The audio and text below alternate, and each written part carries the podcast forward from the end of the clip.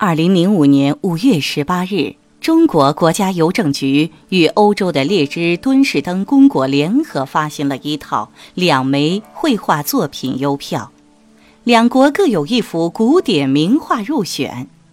列支敦士登公国入选的是其博物馆收藏的十七世纪荷兰画家博斯舍尔特的壁刊花树图。而中国选定的是明代杰出画家陈洪绶的中前期代表作《玉堂注石图》。《玉堂注石图》是一幅绢本设色的绘画小品，画面上虽只绘一座湖石、两只山花和一只蝴蝶，但它却以明媚的色彩和细腻的勾勒，让人如沐春光。画面的右侧侧立着一块太湖石，太湖石又称窟窿石、假山石，具有极强的装饰性。画面上这块太湖石上尖下大，石腰细，石孔大，石尖锐利挺拔，整体看来玲珑剔透。湖石下部斜斜向上伸出一只玉兰。枝上五朵玉兰花，一朵半开，一朵全开，其余三朵含苞待放。画家先以墨线勾勒出丰盈的玉兰花瓣，再用粉彩多次薄染，使之呈现轻盈白嫩的质感。玉兰花下石头后面露出一只斜插海棠。粉红色晕染的花瓣层叠，柔媚多姿；娇艳欲滴的海棠花引来了蝴蝶，一只彩蝶停在海棠花瓣上，双翅翩翩。湖石的稳重坚硬，衬托出花朵的轻盈柔美，同时其浓重的色调也衬托出了玉兰的洁白。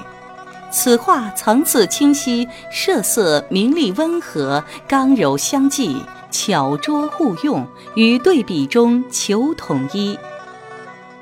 画面右上角留有画家的题款“玉堂注释季阳陈洪寿写”，题款下的陈洪寿、张侯两方前印，表明此画是明代著名画家陈洪寿的传世真迹。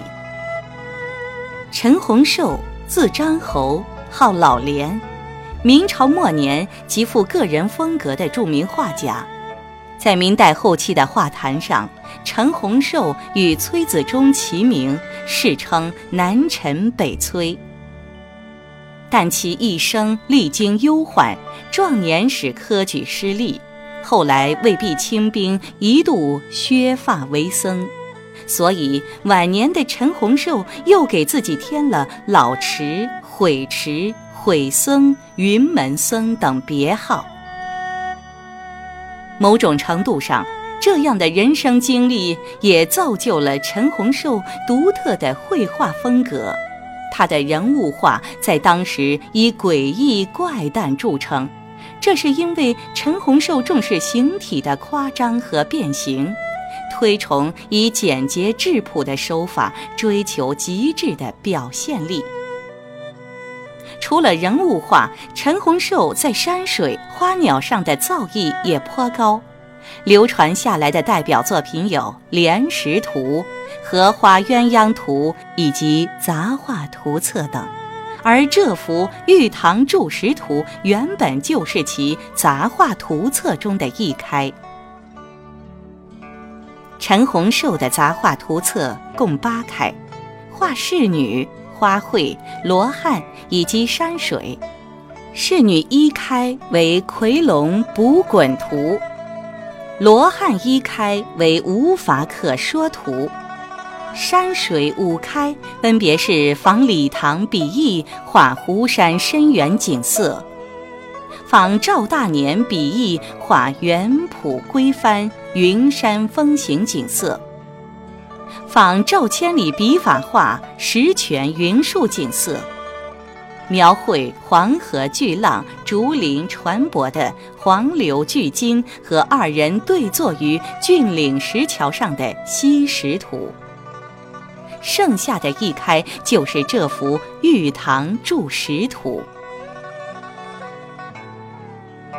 玲珑剔透的太湖石，婀娜多姿的玉兰和海棠，灵动活泼的彩蝶，聚合在这幅赭色绢地上，在穿越了几百年的时空后，它依然让人惊艳不已。这也许就是艺术的永恒魅力吧。